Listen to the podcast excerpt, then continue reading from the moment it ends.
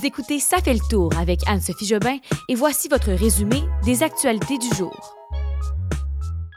Le point sur le conflit en Israël, la crainte d'un débordement au Liban et d'autres pays européens sur le qui-vive. Bonjour tout le monde, bienvenue à Ça fait le tour, ce podcast balado d'actualité que j'avais parti avec ma collègue Andréane il y a environ deux ans. Euh, ça fait presque un an qu'on n'a pas enregistré d'épisode. On est de retour en force. J'avais d'autres projets. Euh, je suis journaliste dans la vie à TVA et euh, bon, le temps n'était pas là pour faire le balado, mais là, je me sens en force. Je suis de retour et je veux vous livrer l'information. Si vous êtes des nouveaux auditeurs, sachez qu'à chaque jour, vers 16h, 17h dans ces eaux-là, on sort un épisode de 10 minutes on essaie de ne pas dépasser 10 minutes où on vous résume les cinq nouvelles environ les plus importantes de la journée. Des fois, ça va être quatre, des fois, ça va être six. On essaie de, concentrer ça. On ne va pas en détail, hein. on va vraiment euh, en surface de la nouvelle parce qu'on n'a pas beaucoup de temps, mais ces nouvelles-là que je vous résume vous permettent de, bien vous situer là, dans l'actualité et de savoir un peu euh, de quoi on parle autour de la table à manger le soir avec nos colocs, avec notre famille, avec nos grands-parents. Bref, j'espère que vous allez apprécier et euh, sans plus tarder, là, on y va avec la première nouvelle. On est donc à la dixième journée de la guerre, un conflit qui ne ralentit pas en Israël et qui oppose le Hamas, ce groupe euh, terroriste. Je vais tenter de faire un résumé assez rapide de ce qui se passe. Mais je vous conseille de quand même vous renseigner si c'est un conflit qui vous intéresse ailleurs, parce qu'on va faire ça assez rapidement ici aujourd'hui. Alors, ce qu'on sait, c'est que de jour en jour, il y a de plus en plus de morts qui se confirment et de plus en plus d'images et d'histoires qui sont partagées sur les réseaux sociaux euh, par les médias de cette horrible attaque terroriste du Hamas. C'est donc le 7 octobre dernier, il y a plus d'une semaine, que le Hamas est débarqué euh, de manière euh, bon, illégale en Israël et a tué plusieurs personnes. Il y a 1400 personnes qui sont mortes en Israël depuis le début de cette guerre et la plupart sont des civils qui ont été tués le jour de l'attaque. Euh, le Hamas a aussi capturé des otages 199 selon Israël et les représailles israéliennes ont tué au moins 2750 personnes à Gaza. C'est en majorité des civils palestiniens, dont une centaine d'enfants, selon les autorités locales. Ça, c'est parce qu'ils doivent viser, par exemple, ils disent vouloir viser des groupes du Hamas, le groupe terroriste, mais en visant ces personnes, eh bien, il y a des civils autour qui sont tués également. Euh, on a appris cet après-midi que l'Europe va ouvrir un couloir aérien humanitaire parce que là, la bande de Gaza, qui est un territoire de l'Israël, est complètement coupée du monde. Euh, pas d'eau, pas de nourriture. Ben, il reste un peu de nourriture, un peu d'eau, mais de plus en plus que les jours avancent, de moins en moins d'eau euh, qui est disponible pour les civils. Et là, l'Europe va ouvrir ce couloir-là aérien dans les prochains jours. Il y a deux premiers vols qui vont partir cette semaine pour apporter du matériel humanitaire à Gaza. Alors, à chaque jour en Israël et à Gaza, euh, le quotidien des civils est perturbé. Encore une fois, aujourd'hui, plusieurs roquettes qui sont tombées sur le territoire israélien. Et entre autres, euh, selon des journalistes de l'agence France-Presse, il y a des, euh, des sirènes qui ont été entendues, des sirènes d'alerte à la roquette vers 17 heures, alors que c'était la, séance inaugurale d'hiver au Parlement. Ça a été suspendu et les députés se sont réfugiés dans un abri. Ce sont des images qui ont été diffusées à la télévision israélienne. A entre autres Anthony Blinken et euh, le premier ministre israélien aussi, Benjamin Netanyahu, qui se sont réfugiés dans un bunker pendant quelques minutes à Tel Aviv. Et il y a le Conseil de sécurité de l'ONU, du moins, qui tente de mettre des solutions sur la table. Il y a ce soir une grande réunion qui est organisée cette nuit entre les euh, différents membres des Nations Unies pour tenter de, faire un cessez-le-feu humanitaire immédiat, surtout pour les gens à Gaza, pour les permettre d'évacuer. On va suivre ça ce soir. Et euh, des histoires qui nous, qui nous viennent là à chaque jour qui nous brise le cœur. Entre autres, hier, il y a un cinquième Canadien qui a été confirmé, qui est décédé lors des affrontements de samedi le 7 octobre. Un jeune Canadien de 21 ans qui est décédé. Et selon sa mère qui s'est confiée à Global News, il aurait tenté jusqu'à la dernière seconde de protéger sa copine. Euh, celle-ci serait toujours en vie, mais lui a perdu la vie. Donc, il s'agit du cinquième Canadien qui est mort dans cette guerre.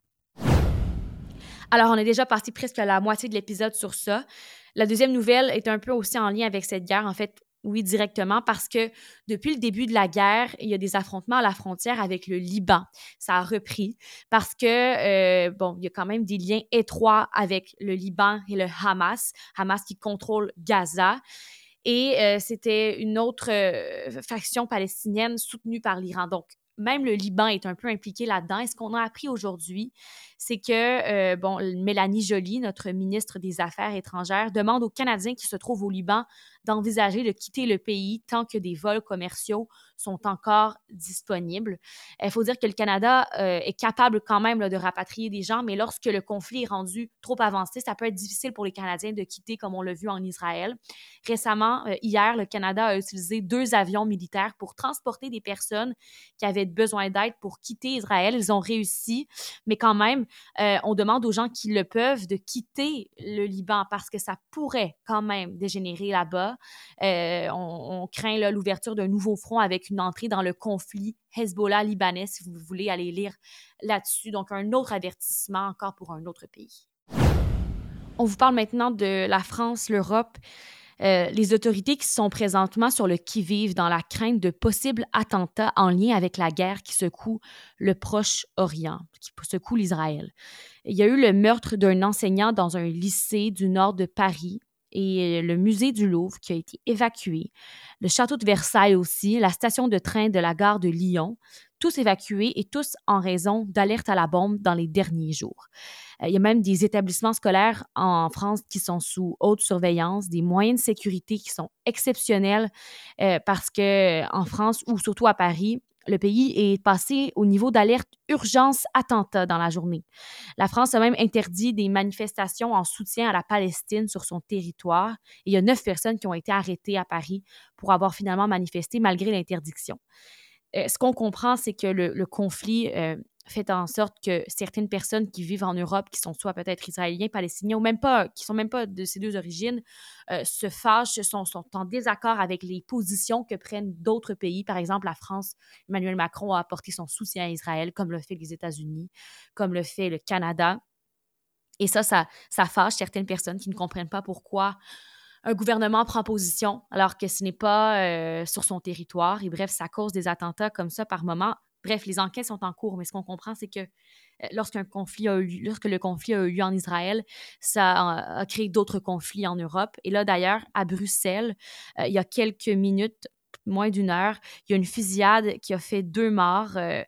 c'est, ça serait en lien avec du terrorisme, là, mais les informations sont très préliminaires.